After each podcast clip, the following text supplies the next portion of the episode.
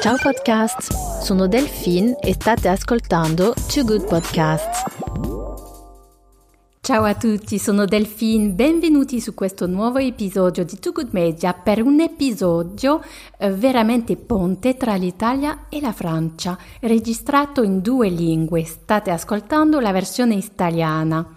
Sono con Virginia Gamna, una giovane gallerista d'arte a Parigi di origine italiana. Virginia ci spiega sua, il suo percorso accademico eh, per studiare le belle arti a Parigi durante cinque anni. Poi Virginia ci parla delle sue due carriere come artista e come gallerista nella galleria Mathieu Neuse. Abbiamo parlato dei musei di Parigi, abbiamo parlato eh, dei saloni, Salone del Disegno, Salone Tefaf di Maastricht, il più importante per l'arte classico, e anche eh, dell'avvenimento del digitale che cambia un po' il modo di interagire, di comunicare con i clienti, i collezionisti. Adesso lascio la parola a Virginia e spero se questo episodio vi piaccia eh, scrivetevi assolutamente su iTunes e eh, non dimenticate di mettere 5 stelle a questo episodio mi aiuta moltissimo in modo assolutamente ricorrente, appena abbiamo una, un'opera nuova che entra in galleria e che non conosciamo già molto bene, andiamo a vedere cosa c'è nella scatola di Orsay. E tra l'altro è affascinante perché sono tutte scatole riempite di... Uh, uh, di carte, tutto ancora cartaceo, il che è assolutamente affascinante nel 2020 andare lì ad aprire queste, queste vecchie scatole di biblioteca riempite di, di, di vecchi papeli um, di tutte le epoche, ecco. Buongiorno Virginia, sono contentissima di sentirti su Too Good Media. Ciao Delfino. Allora, adesso um, sei a Parigi, vero? Sono a Parigi da quasi 13 anni. 13 anni, mi ricordo quando ci siamo incontrate, era il momento quando io avevo deciso di andarmene di Parigi e giustamente tu sei, sei arrivata e sei rimasta. Ma in realtà sono arrivata qualche anno prima perché sono arrivata che avevo ancora 17 anni, quasi 18, era dopo il baccalaureat, la maturità eh, italiana e io ho passato il baccalaureat francese in Italia alla scuola francese di Torino. Eh e sì. quindi sono arrivata subito dopo il liceo. Ok, è vero che a Torino eh, ci sono ancora eh, tanti licei che insegnano il francese. Assolutamente sì, e rimane una lingua comunque che fa parte della cultura um, della città um, che è stata francese e che, um, nella quale comunque rimane un po' questa prossimità sia geografica che culturale con, con la Francia. Ah, eh, quindi sei arrivata veramente uh, giovanissima e uh, avevi previsto di, uh, di procedere con i tuoi studi a Parigi da un po' o è successo così, un po' a caso? No, era una decisione che avevo preso già da qualche anno. Uh, avevo voglia di, di, vedere altro, di cambiare città e poi di cambiare paese. Poi era quello che mi sembrava più naturale perché dopo aver studiato per, per 15 anni alla scuola francese, perché ho cominciato con, il, con la materna, eh, mi sembrava normale provare a studiare veramente in Francia. Ah, e quando sei arrivata a Parigi, donc per bene che uh, eri uh, uh, tutto, tutto, il tempo in Francia, per te è stata una difficoltà la lingua all'inizio o ti sei abituata molto bene visto che già lo praticavi da anni, poi eri, di, avevi il diploma anche francese? Sì, sì, no, parlavo francese assolutamente in modo perfetto e anche un po' troppo. e quella è la cosa uh, abbastanza divertente del mio arrivo a Parigi perché uh, in realtà dovevo sembrare molto strana alle persone che mi incontravano perché avevo un francese uh, totalmente perfetto, un, un, accento quasi... Mh, mm, che, che, che praticamente non si sentiva e però parlavo in modo molto molto scolastico comunque, molto mm, non so, dico sempre che parlavo un po' come Victor Hugo, quindi e poi mi mancavano delle parole del, della vita corrente, tipo non lo so, eh, mi ricordo il giorno in cui dovevo andare a comprare il mocio Vileda e, eh, e sono entrata nel negozio con il mio francese perfetto e non sapevo chiedere una serpillière perché non ho mai dovuto cercare una serpillière abitando in Italia e facendo il liceo francese. Allora, raccontami i tuoi uh, anni di, di, studio a Parigi uh, per dirci si, se era all'altezza di uh, quello che sognavi. Ma allora, il primo anno uh, sono arrivata per fare una, una prepa, una scuola preparatoria uh, che mm, forse uh, gli italiani non sapranno cos'è ma in Francia per entrare in praticamente qualsiasi um, corso di studio uh, molto spesso c'è da fare una scuola preparatoria e questo è vero anche per fare una scuola d'arte, quindi le belle arti praticamente. Io ho fatto Uh, le Belle Arti di uh, Cergy, che è una città che si trova al nord di Parigi, a una quarantina di chilometri, uh, che fa parte delle Ville Nouvelle, nuove città che sono state costruite dal nulla negli anni 70. Quindi non e si chiama una domanda su, sulle eh? belle arti, una domanda giustamente sulle belle arti. Um, a, a, Parigi e in, nella regione parigina ci sono uh, diverse scuole di belle arti o quella di Sergi uh, è l'unica? Uh, ma ci sono diverse scuole di belle arti, c'è la, vabbè, la, la scuola di belle arti di Parigi è la più uh, antica, la più tradizionale, eccetera.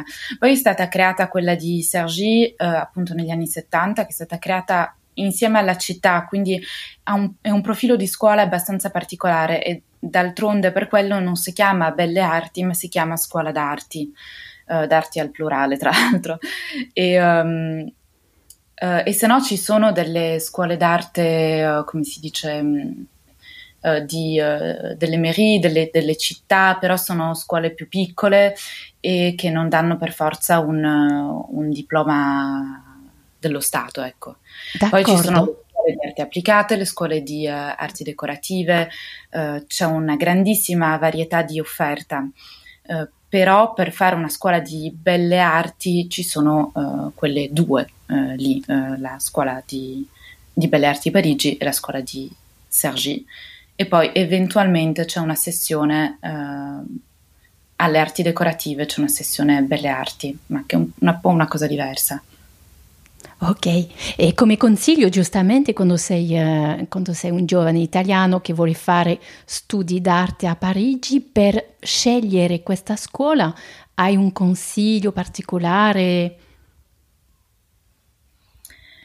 Ma uh, senza dubbio la prima domanda da porsi è quella di uh, voglio fare appunto degli studi di belle arti o di arti applicate. Voglio poi lavorare come artista indipendente o voglio poi uh, lavorare, che so io, per il teatro, uh, fabbricando mobili, uh, per, non lo so, ehm, anche con degli uti, si dice, tecnologici eh, eccetera. E in funzione di tutte queste domande uno può eh, cercare di, eh, di, sapere se è meglio fare le belle arti o una scuola di arti decorative o applicate.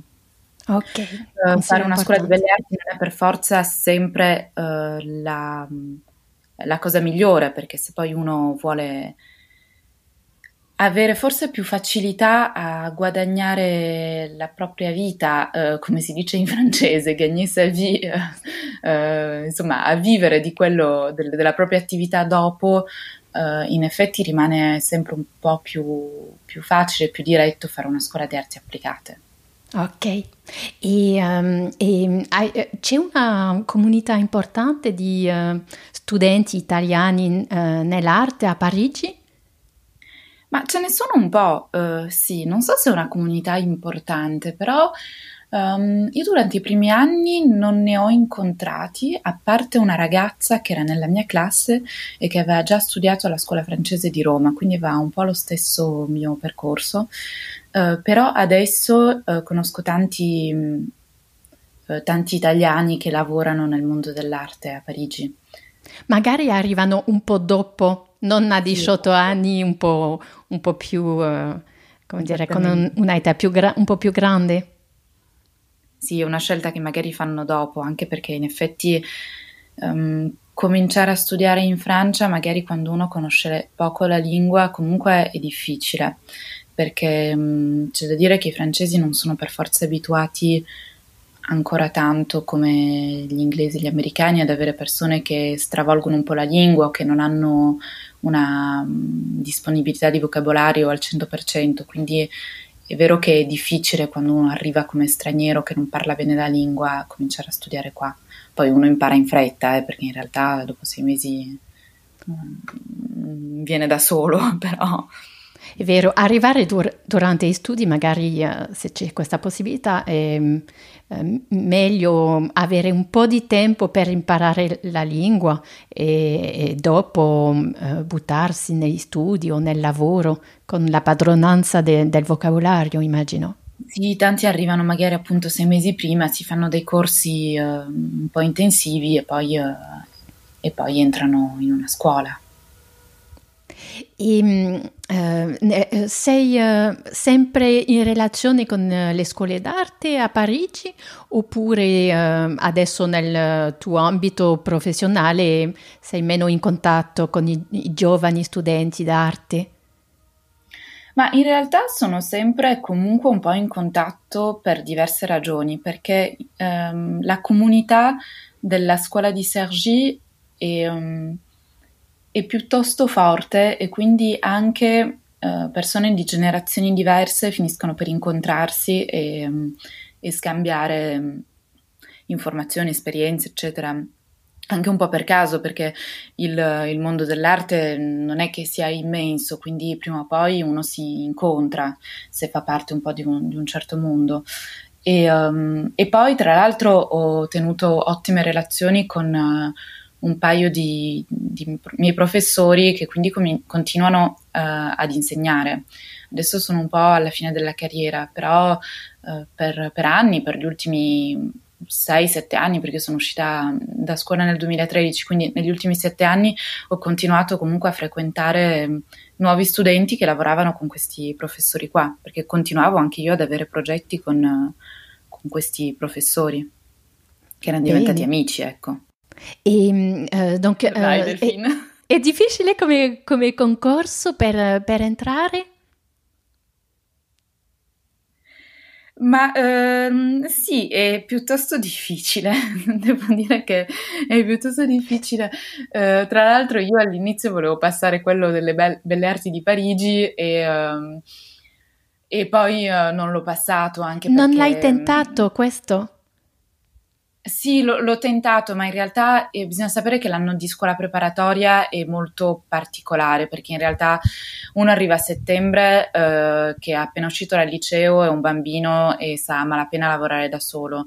Um, ti dicono eh, alla scuola, la prepa che ho fatto io, praticamente ti, ti davano un ti rinfilavano in un sistema molto scolastico in cui ti davano dei compiti che però non erano per forza molto uh, pratici per poi fare il dossier da presentare per l'entrata alle belle arti.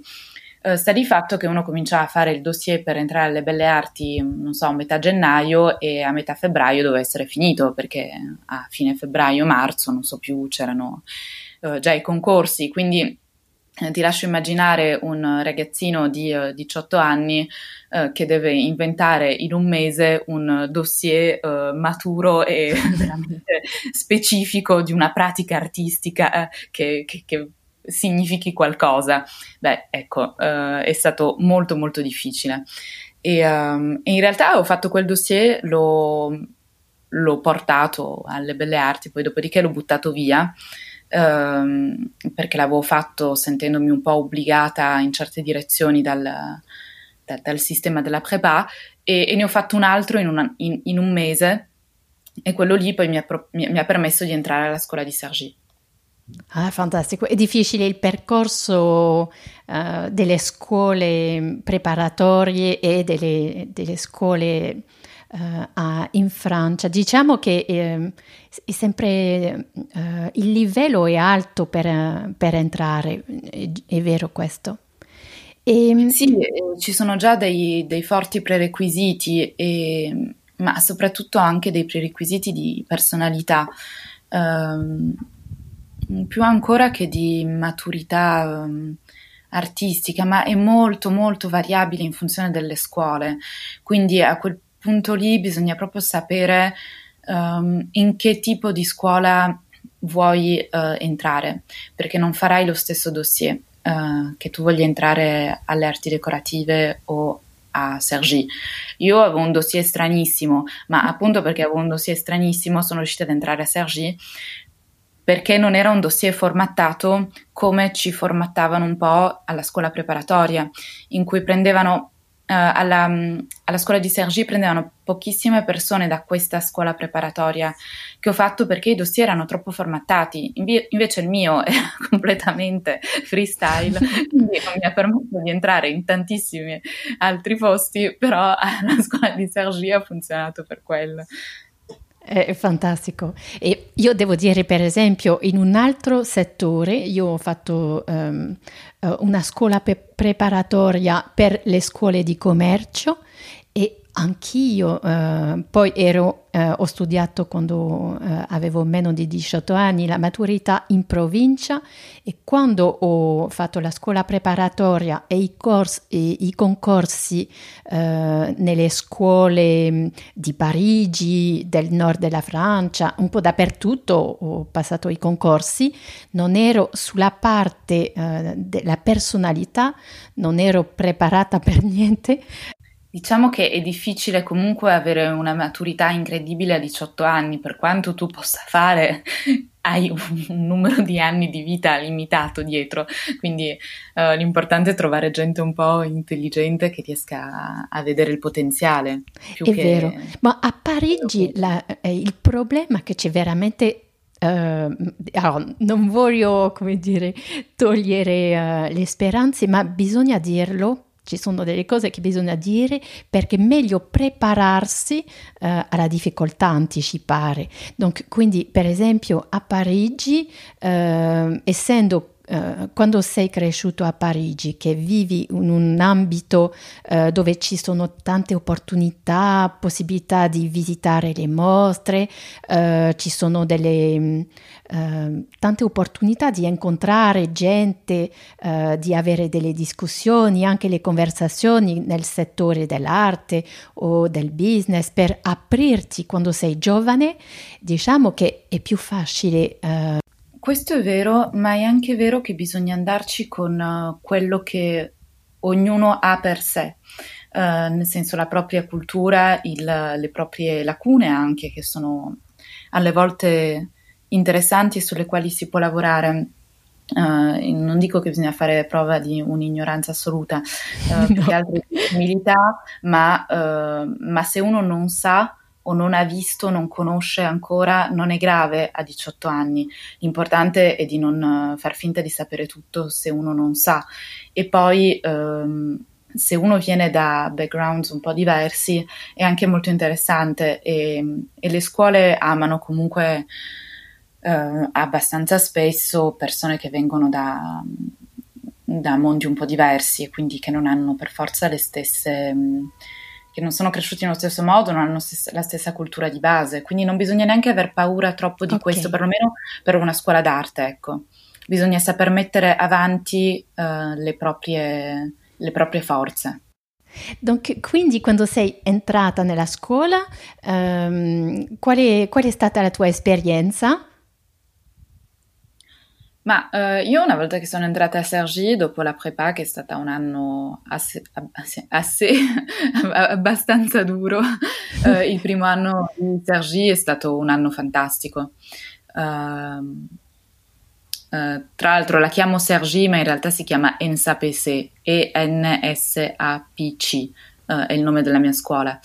poi uno abbrevia chiamandola come come, come la città, uh, però il nome non è quello. Okay. E, no, è stato un anno fantastico perché finalmente mi sono detta per la prima volta uh, sono al posto giusto, sono in un posto in cui veramente posso fare quello che voglio, posso incontrare persone con le quali avere un vero scambio intellettuale, pratico, di vita, uh, che sia gioioso e e che mi porta molto e che non sia sempre in una, una sorta di, di, giudizio come mh, mm, quello che avevo potuto sentire prima, che fosse sia al liceo, sia nella mia città di nascita, Torino, sia eh, nella scuola preparatoria, perché lì veramente a livello eh di sì. giudizio ci, andava, ci, andavano giù pesante.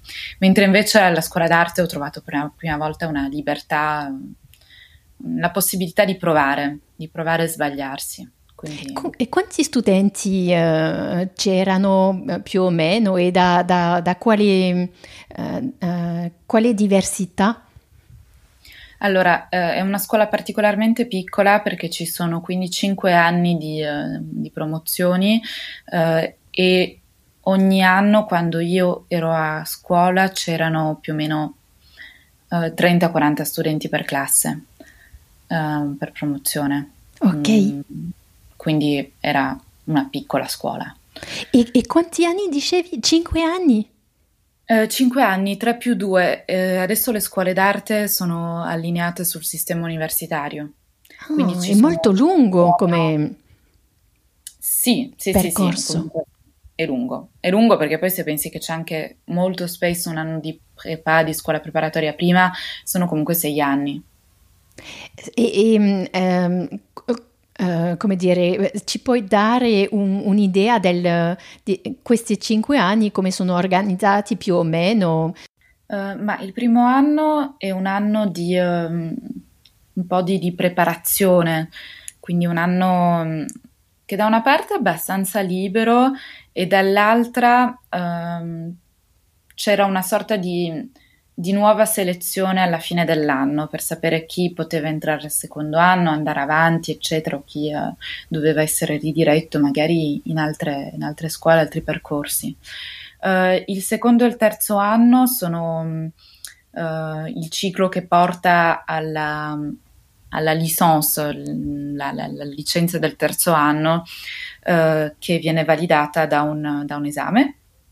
E poi alla fine del quinto anno uh, c'è di nuovo un altro esame che è un esame di livello master, mm, cinque anni di studio uh, che possono essere di equivalenza universitaria con qualsiasi altro percorso universitario. Uh, il quarto anno è un anno un po' più libero in cui uh, uno può fare magari dei viaggi, anzi adesso è diventato obbligatorio, all'epoca era, potevi farlo, ma insomma facevi un po' quello che volevi e se no eh, dovevi costruire un, un, tuo percorso artistico eh, diciamo un pochino più de- definito già, eh, che poi ti portava all'esame del quinto anno, ecco.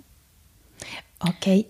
Quindi dovevi e... poter eh, mostrare che eh, che eri pronto ad entrare nel mondo professionale artistico, che poi è una nozione abbastanza vaga, però... Sì, vero. E giustamente que- uh, quando l'hai trovato questo, uh, la, tua, la, tua, strada? Uh, io faccio soprattutto scultura, ho fatto soprattutto scultura fino ad ora. Ehm, ho trovato questo medium artistico al primo anno Uh, prima avevo, più, che altro disegnavo, ho fatto un po' di pittura e sono entrata alla scuola, al concorso della scuola con uh, dei dipinti, un po' di performance e uh, dei disegni. al primo anno ho avuto veramente voglia di provare scultura e mi sono lanciata anche perché c'erano diverse persone che diversi altri studenti che erano scultori e quindi mi hanno anche dato una mano a capire come, come fare i primi passi e quindi questa è stata una tappa molto importante. Um, il fatto di avere un aiuto da, da gente della, della, mia età, più o meno, poco più grande, insomma, ancora più che dai professori. E, um, e poi sono andata avanti facendo scultura fino al quinto anno, è stato il mio medium principale. Uh, dopo la scuola d'arte è tutto molto più complicato perché comunque fare scultura implica um, dei costi um, sia perché uno studio dove lavorare è necessario, uh, sia perché uh, per fabbricare degli oggetti bisogna comprare materiale certo. e quindi comunque uh, ci vanno un po' di soldini per questo. quindi lavorare per me era necessario e quindi ho trovato un lavoro in una galleria d'arte, d'arte antica, perché non volevo eh, assolutamente lavorare nell'arte contemporanea. Eh, trovo che fosse mm, complicato gestire una, mm, un lavoro artistico, una mm, personalità uh, d'artista, diciamo, uh, lavorando per una galleria d'arte contemporanea. Mm, all'epoca se eri assistente di galleria non potevi venire preso sul serio come, come artista. Adesso sta un po' cambiando questa cosa. È interessante, dopo ne per parleremo. di lavorare comunque, quindi... Eh, e quindi voilà, hai, um, donc, uh, hai cominciato a lavorare uh, per la galleria uh, nella quale stai lavorando adesso mentre eri studente. No, eh, ho No? cominciato a lavorare eh, sei mesi dopo. Ho trovato questo lavoro sei mesi dopo essere uscita da scuola. Bene, e donc hai continuato a, a- a creare come artista eh, durante tutti questi anni, ehm, eh, hai avuto due attività, quindi?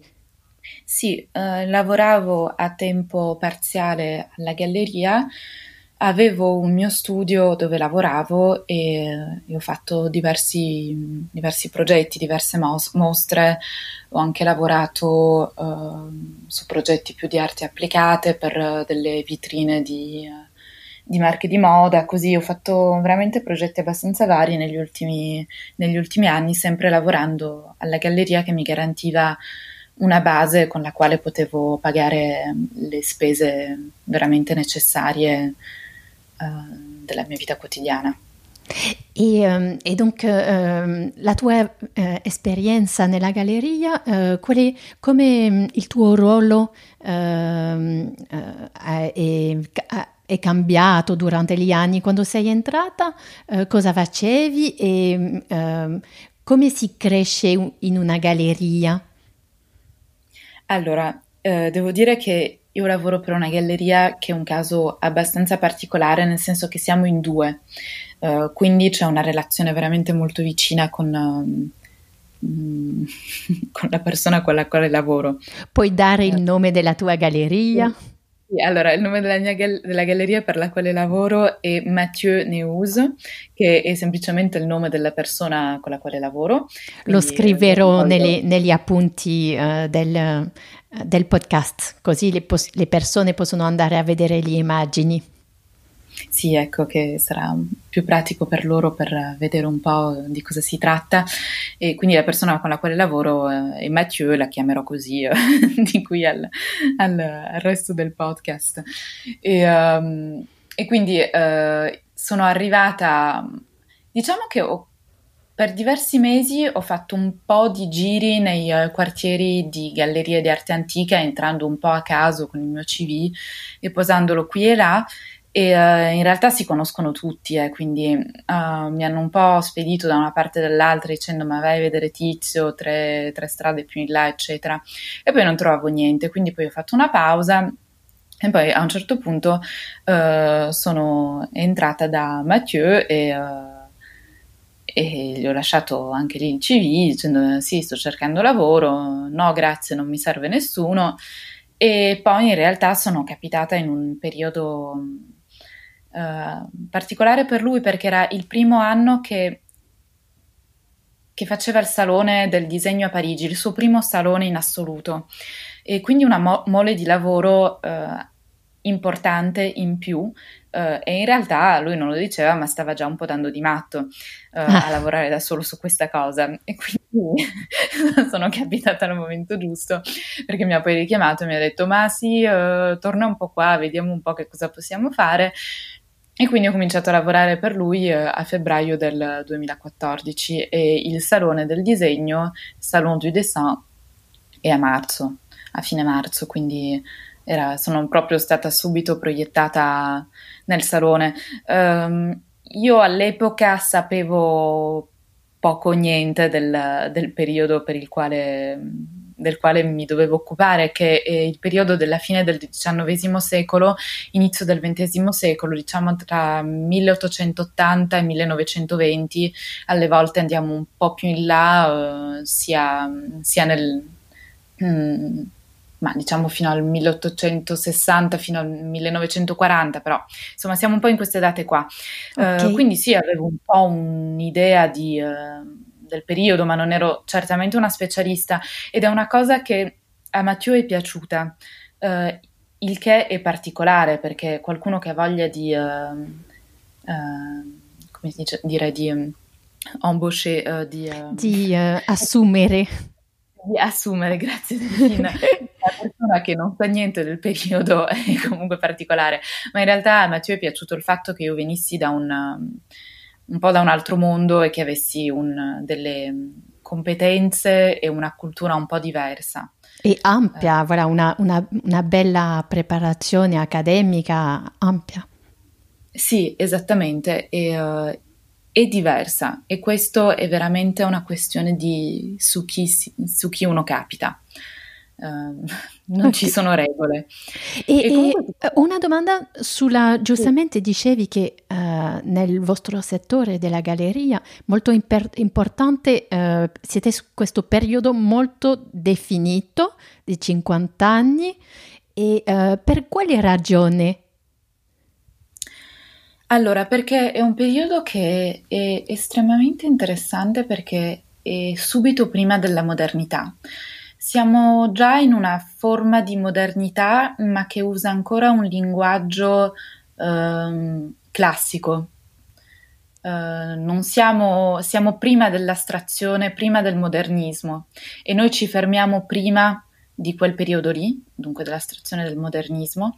Uh, quando ti dicevo andiamo fino magari agli anni 40 del XX secolo è perché continuiamo a seguire degli artisti che uh, lavorano con tecniche classiche, tecniche di disegno, eh, di, di, di, pittura, di scultura classiche, quindi una, una forma di figurazione, eh, delle tecniche eh, pittoriche o anche scultore classiche che siano il, non so, il marmo lavorato in un certo modo, la ceramica anche lavorata in un certo modo, insomma qui eh, do un po' le basi, ma um, siamo su un linguaggio classico. Ecco. Oh, ok, e la disciplina si chiama, le, le, lo chiami les arts anciens in francese, in italiano sarebbe?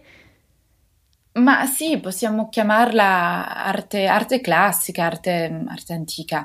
Uh, non è esatto a dire il vero perché non, non siamo nell'arte antica, siamo già nell'arte moderna.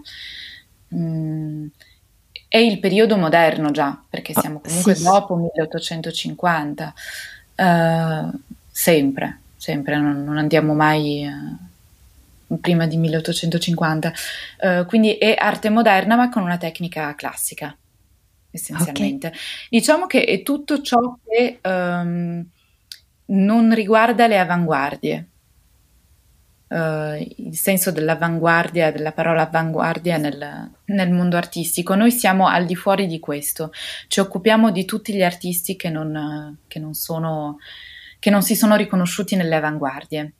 Il che non vuol dire che non siano stati uh, all'avanguardia in uh, diversi modo, modi nella loro espressione artistica nei saloni, per esempio, eh, sono presenti gli italiani come eh, le altre, altre gallerie italiane che fanno eh, eh, nel, nel, stesso periodo del tuo? Ce ne sono in Italia? Hai qualche nome per paragonare? Uh, ma sì, uh, ci sono, ci sono diverse, uh, diverse, gallerie che si occupano di questo periodo. Um, Ma noi eh, lavoriamo, conosciamo anche bene eh, Antonacci la Piccirella a Roma, per esempio, eh, che ha tutta una parte del, delle opere che espone che, si, che sono comunque questo, del nostro periodo. Eh, non solo, si occupano anche di altri periodi. Okay. Ehm, penso a loro perché, per esempio, con loro insomma abbiamo Uh, loro hanno partecipato all'ultima fiera che abbiamo fatto anche noi, um, che è la fiera TEFAF uh, a Maastricht, che è una delle fiere più importanti, cioè la più importante la... di arte antica al mondo. Sì. E che, I, le, uh, i du- due eventi più importanti per voi sono TEFAF a Maastricht, Maastricht e il Salone del, del Disegno sì, esattamente, sono tutti e due al mese di marzo, eh, che è il nostro mese più eh, intenso, diciamo, a livello dell'attività. Il, il, eh, lo Salon du Dessin, uh, questo è parigino o um, ce ne sono altre uh, versioni all'estero? Uh, ci sono diversi saloni di disegno, però il Salon du Dessin è un salone parigino che non, che non ha dato luogo a fiere in altri, in altri paesi come ormai è sempre più... Um, Uh, avviene sempre più spesso che una fiera diventi una marca che poi apre fiere uh, in diverse città. Il, salon, il Salon du Dessin rimane un salone parigino. Ok. Uh, e allora quindi um, poco a, po- a, poco ti sei fatta tutta l'esperienza Ehm, dei saloni, eh, il rapporto commerciale, eh, eh, tutto il tuo lavoro, quindi l'hai imparato mano a mano eh, lavorando per la tua galleria. Uh, sì, esattamente. In francese si dice j'ai appris sur le tas, ho imparato sì, facendo sì. praticamente. Sì, tutto. Uh, ho imparato tutto. Uh, lì in galleria, il che è molto interessante, in realtà è il modo migliore per imparare, perché comunque il mestiere di, uh, di mercante d'arte non, non, in verità non te lo può insegnare nessuna scuola, devi, devi viverlo per, per, impararlo. È molto una questione di, um, delle persone che si conoscono, del um, réseau. Um, sì, il network. Del, eh, eh, usano molto network. le parole inglesi. Sì, ma va benissimo, non mi veniva. Sì. Tanto per cambiare, uh, sì, è molto una questione di network e, um, e poi è una questione di uh, andare incontro agli oggetti e imparare a guardarli, uh, farsi anche un'esperienza imparando a conoscere il, il lavoro di ogni artista che, che interessa la galleria. Ehm, la mano di ogni artista, il che poi permette di uh, riconoscere abbastanza in fretta i veri dai falsi, uh, quelli buoni da quelli meno buoni, poi uh, imparare a sapere che cosa cerca il mercato, perché il mercato non cerca per forza le opere di tutta la vita di un artista, ma in genere abbastanza specifico su un periodo della vita dell'artista. E, ehm, quindi uno può, può, ritrovarsi con due opere, diciamo, molto simili eh, dal punto di vista plastico, eh, ma che appartengono a due periodi totalmente diversi e se uno non conosce un po' da vicino il lavoro dell'artista e come funziona il mercato, non capisce come mai eh, un'opera viene venduta a un prezzo misero e l'altra a un prezzo allucinante. Uh, e tutto questo si impara, si impara studiando molto come funziona il mercato, studiando i prezzi, studiando uh, che cosa vogliono i clienti e questo si, si impara anche incontrando i clienti. Eh, sì. E i clienti uh, andate a trovarli oppure passano durante i saloni o alla galleria? Allora, in galleria ormai non passa più nessuno. Eh, era un po' diverso uh, quando ho iniziato, però in realtà c'è stato proprio un, un cambiamento mm, abbastanza importante delle pratiche uh, di vita delle persone. Uh, in effetti il fatto che si siano moltiplicati i saloni fa sì che le persone, i clienti vanno sui saloni uh, molto più che a fare il giro delle gallerie quando visitano una città. Anche perché alle volte visitano una città, c'è già un salone, quindi passano molto tempo sul salone, sulla fiera, che, uh, che è un momento abbastanza eccitante, diciamo, quindi viene privilegiato. E, poi magari vanno a vedere due o tre gallerie, però non hanno più eh, tempo né voglia di fare il giro di tutte le gallerie per, per cercare, per andare a cercare. Um, quindi è cambiato proprio il modo di lavorare molto negli ultimi anni, uh, si lavora molto di più a distanza, noi abbiamo tantissimi clienti che sono all'estero, quindi comunque hanno raramente la possibilità di venire in galleria, quindi gli mandiamo dei cataloghi, uh, sia PDF che, che cartacei. Um, mandiamo anche solo foto di oggetti uh, che sappiamo che possono interessare. Um, e per questo bisogna conoscere molto bene i clienti, okay. bisogna sapere veramente quello che cercano. Certo, e um, eh, hai visto che uh, stanno uh, apprendendo con giustamente il Uh, il confinement, um, le soluzioni digitali si sono sviluppate e uh, nell'arte contemporanea ho visto tante viewing rooms um, per far vedere dentro le gallerie giustamente le opere, uh, donc usando il medium digitale. nel tuo settore le viewing rooms ci sono tante o, o ancora no? Mm, ancora poco. Uh, noi ci stiamo ponendo la domanda di, uh, di usare questo, questo mezzo uh, per dei progetti che abbiamo all'autunno, per esempio. Um, per il momento ne ho viste molto meno che, eh, che nell'arte contemporanea. Eh, ci sono anche abitudini di, di, mercato un po' diverse e um,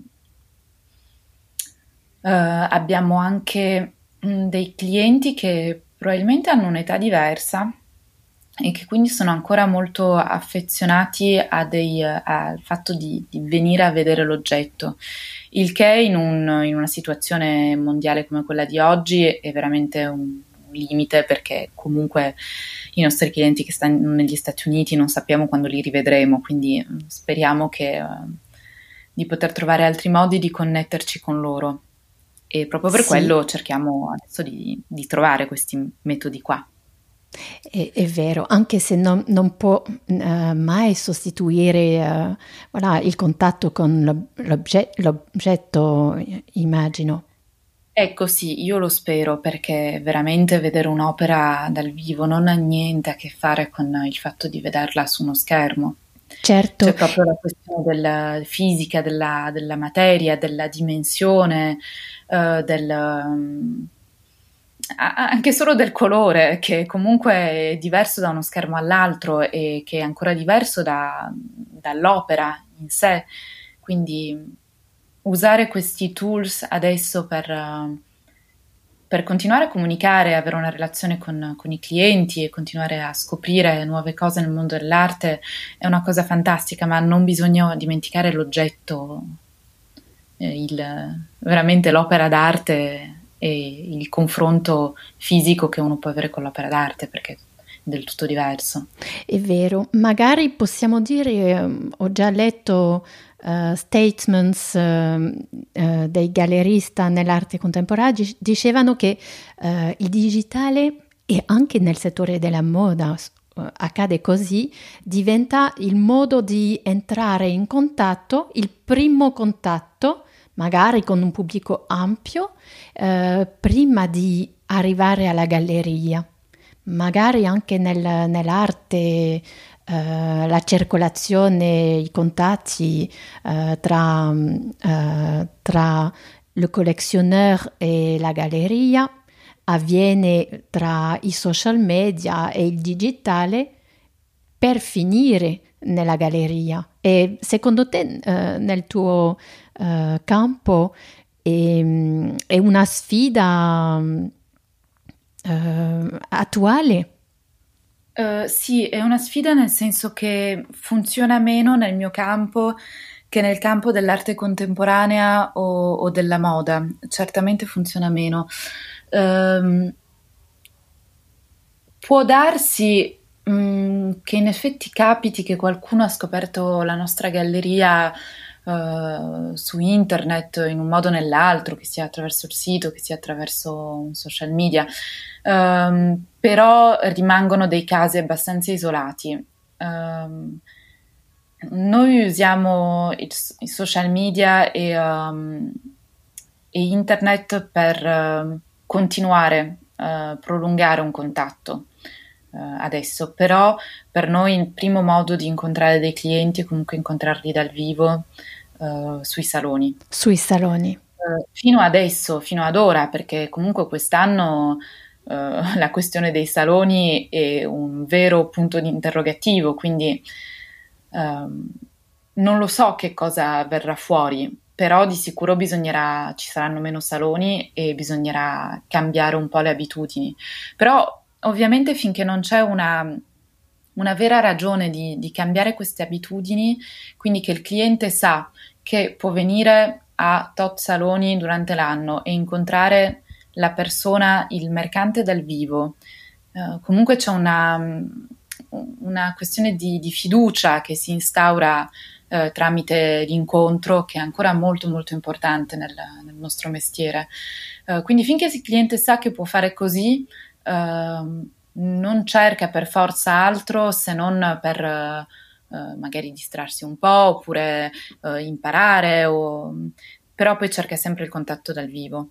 Uh, dal momento in cui non lo, può, non lo, può, più fare perché la cosa non è permessa come in questo periodo, beh, forse comincerà a, ad andare in modo più deciso anche su, su altri modi di, di comunicazione, di incontro. Sì, e nel vostro settore ci sono uh, siti web terzi che fanno uh, intermediari tra le gallerie e il pubblico ampio del web uh, o, o, no? Perché ho scoperto uh, che c- alcuni americani, siti americani, giustamente sono, sono, cresciuti in questo periodo di confinement perché già hanno una base ampia uh, di, uh, di, utilizzatori e quindi uh, questi intermediari per far conoscere le gallerie possono avere un ruolo magari nel futuro.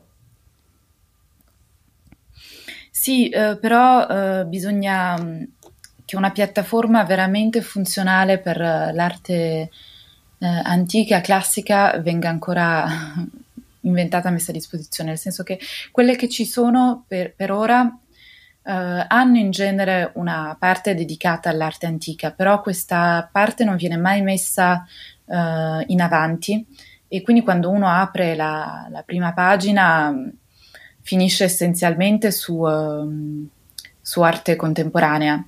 Uh, per andare a trovare l'arte antica bisogna veramente volerlo e capire qual è il, il cammino nel sito che bisogna fare per andare a trovarla, quindi non è che sia okay. proprio una cosa ovvia. Ah, quindi in beh. realtà funziona abbastanza poco per il, per il momento. Um,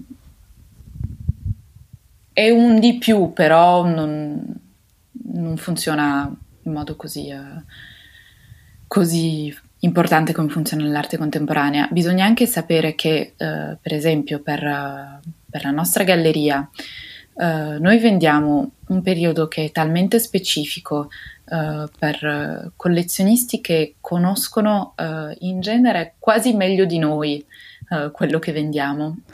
È incredibile. hanno una cultura enorme che si interessano a quel periodo e relativamente poco ad altro, um, ma non è per tutti e quindi non... Um, è molto più difficile arrivare ad avere un... Uh, come si dice, un, dei followers, diciamo sì. in, modo, in, modo, lato, um, così importanti come, come, nell'arte contemporanea e quindi è, così, è più difficile anche attirare uh, un numero di... Uh, Uh, di clienti, di, uh, di, di, visitatori di un sito, uh, in un numero che sia anche solo vagamente simile a quello dell'arte contemporanea. Sì, questo e... penso che sia anche una delle ragioni per le quali mh, rimaniamo sempre un po' nel background di questi siti.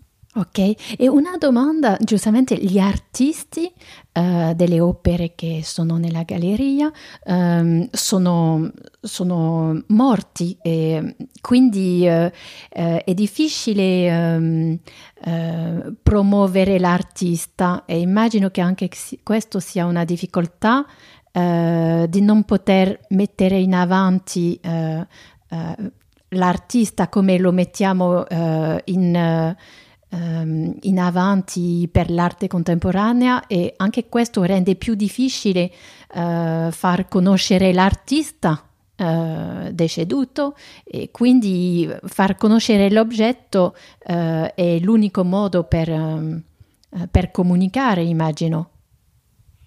Ma eh, sì, in realtà noi facciamo un grande lavoro di documentazione e uh, biografia uh, di artisti che alle volte possono sembrare al grande pubblico uh, assolutamente sconosciuti, ma che hanno avuto un ruolo estremamente importante nel, nel loro periodo. Ehm, e, e adesso torno un attimo su quello che ho detto prima, che non mi veniva più la parola, quando dicevo che per esempio il simbolismo ha dato poi uh, anche inizio al surrealismo, che in realtà è un, è un, movimento che è molto più conosciuto, conosciuto, dal grande pubblico, ma molto raramente il grande pubblico sa uh, da quali artisti è stato ispirato anche.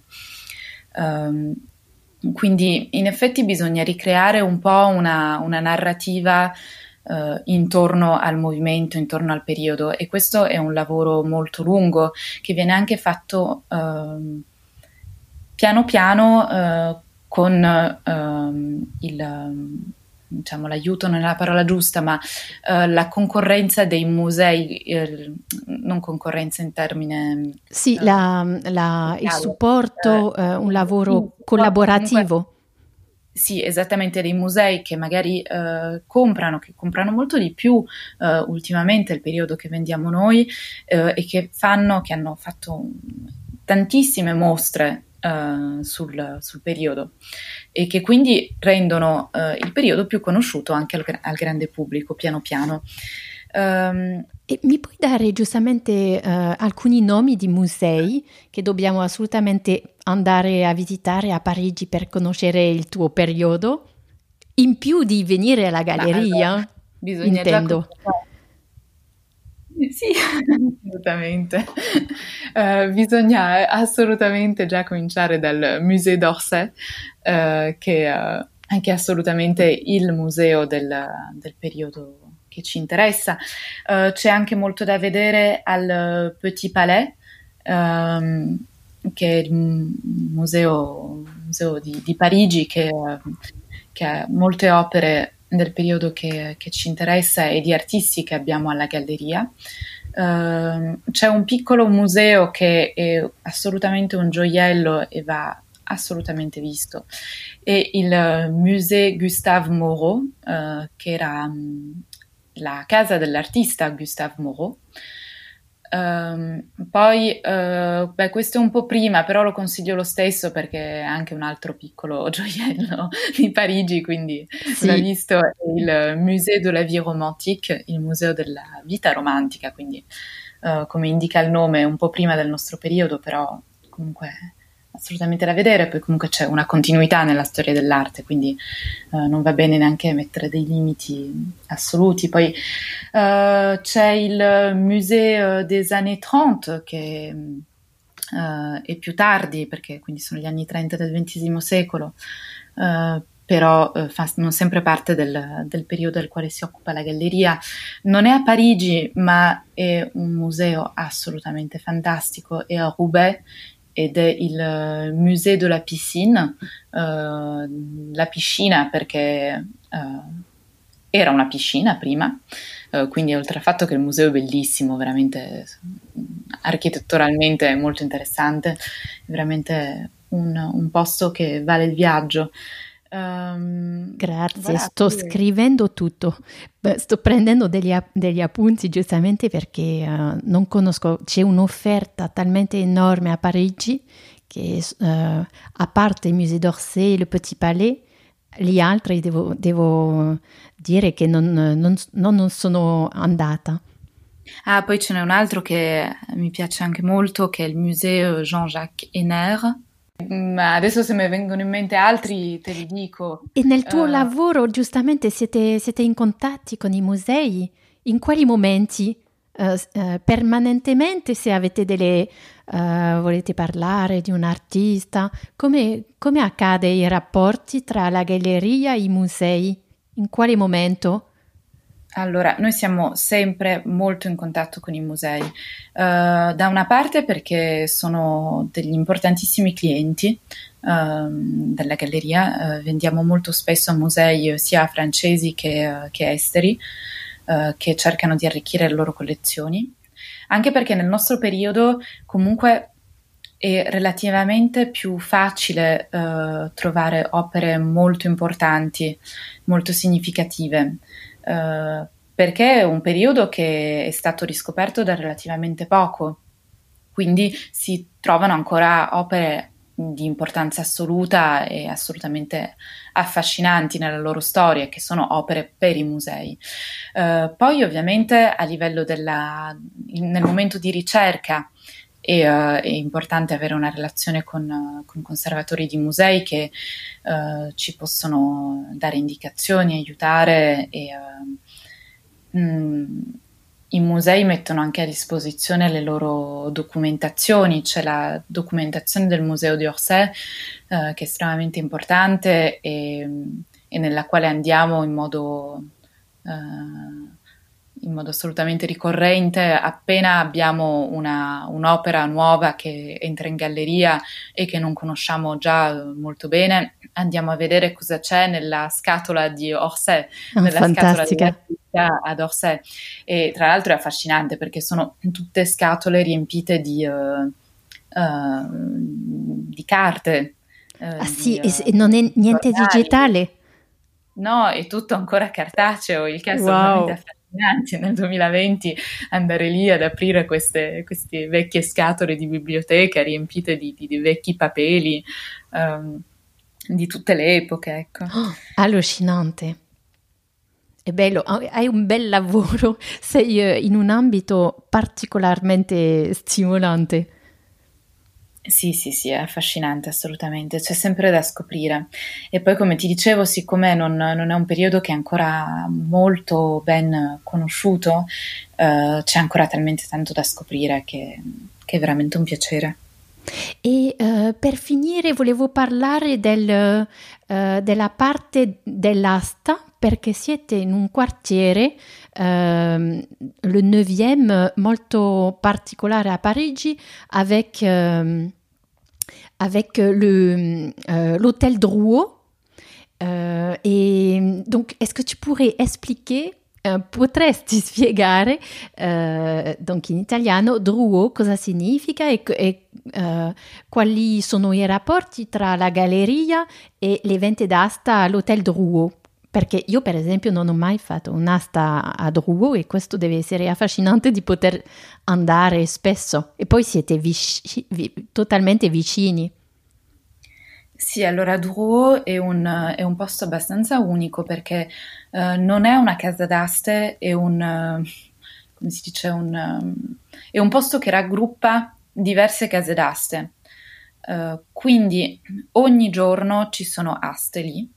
Um, perché uh, ci sono diverse sale che vengono uh, affittate uh, da diverse case d'asta, quindi c'è proprio un, um, un fermento generale e costante nel quartiere che è animato da, da, questa, da questo da questa hotel Drouot che, nella quale passano una quantità di oggetti di ogni tipo, ma, ma dai più Uh, durante le vente courante, le vendite mm, di base, diciamo, quindi uno può avere veramente, uh, non so, tutti gli oggetti più, più sgualfi del mondo, uh, per poi arrivare a delle vendite molto più importanti in periodi specifici dell'anno, in cui magari, per esempio, prima parlavamo del Salon du Dessin, beh, durante il periodo del Salon du Dessin ci sono tutte le vendite di disegni.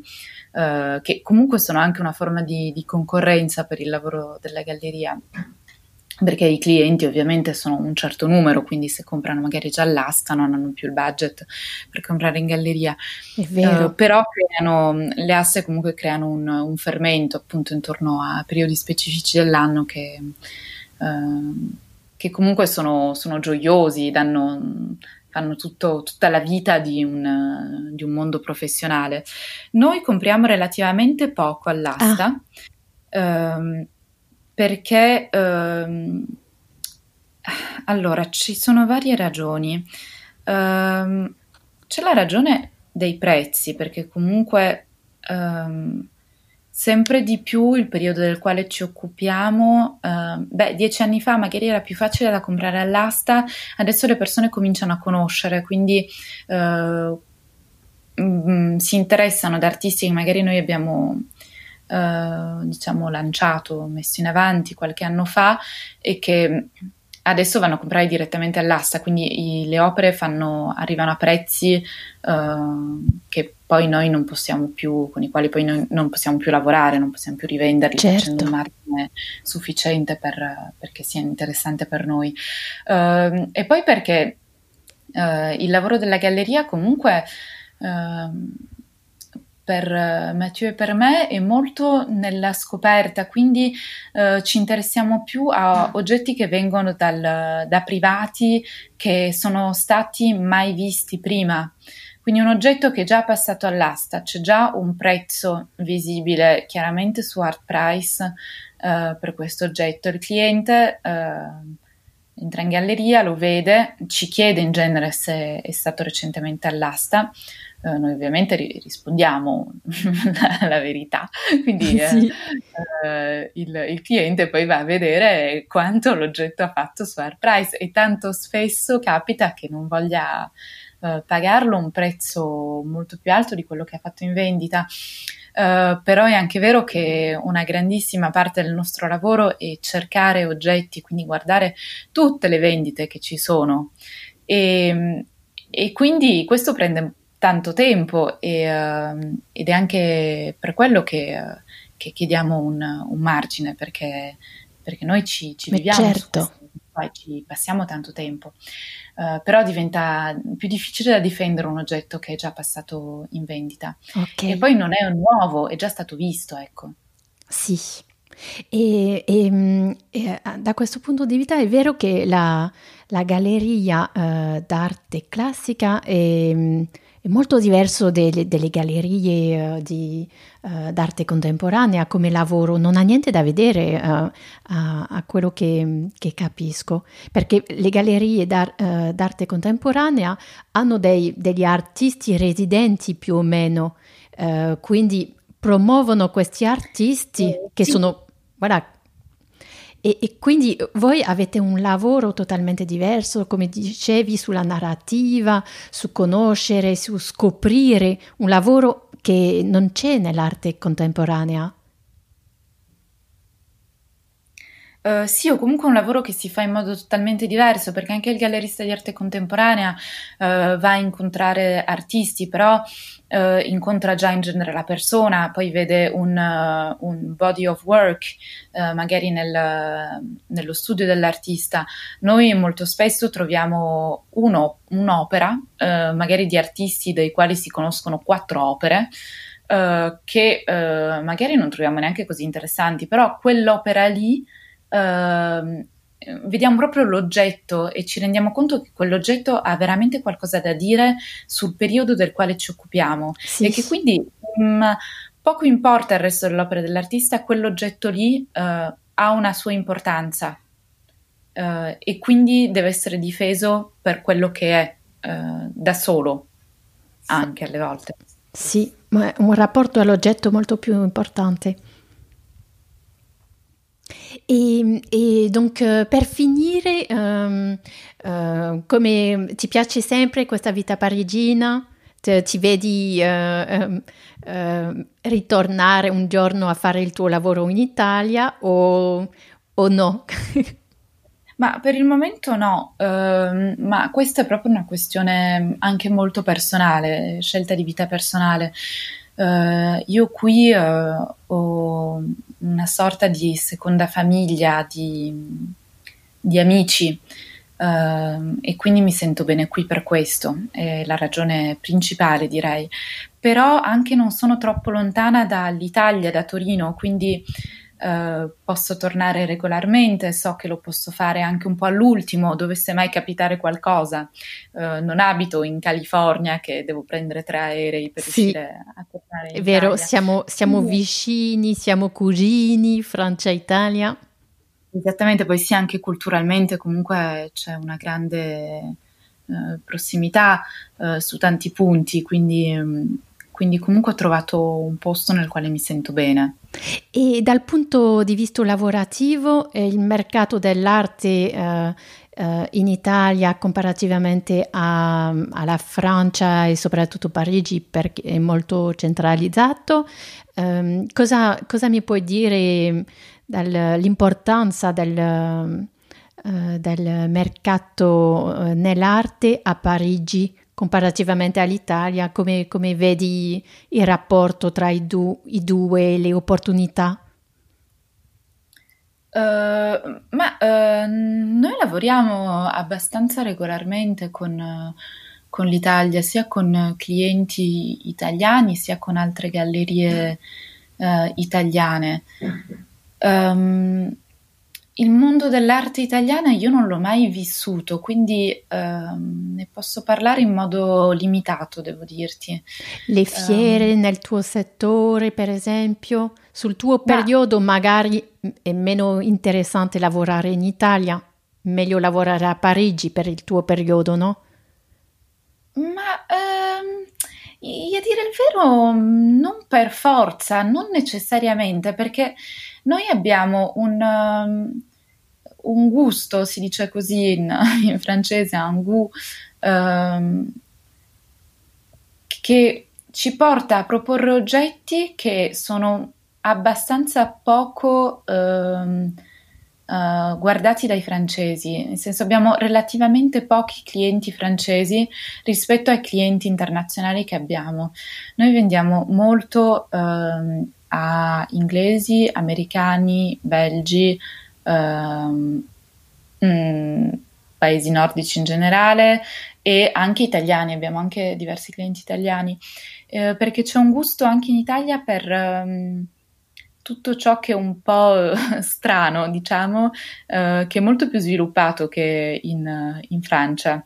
Eh, il francese medio ha un gusto più classico. Eh, il, il, collezionista di arte antica francese ha un gusto più classico. Uh, però la cosa bella comunque mh, mm, il modo in cui funziona il mercato dell'arte ora è che poco importa dove la galleria si trova, possiamo avere accesso a clienti di ogni nazionalità, quindi oh, diventa molto facile lavorare con gente da, che viene da ovunque, uh, quindi anche con, con l'Italia, uh, con gli Stati Uniti, con persone che sono molto lontane. Poi, come dicevo prima, molto spesso le persone vogliono venire a vedere, quindi anche gli italiani che, con i quali lavoriamo sono persone che si spostano molto regolarmente, con i quali magari abbiamo un primo contatto su un oggetto a distanza e che poi ci dicono ma eh, il mese prossimo vengo su a Parigi, quindi tienimelo lì che poi eh, lo vengo a vedere. Sì, è vero, vero. Ah, è molto interessante uh, questo, non l'avevo in mente.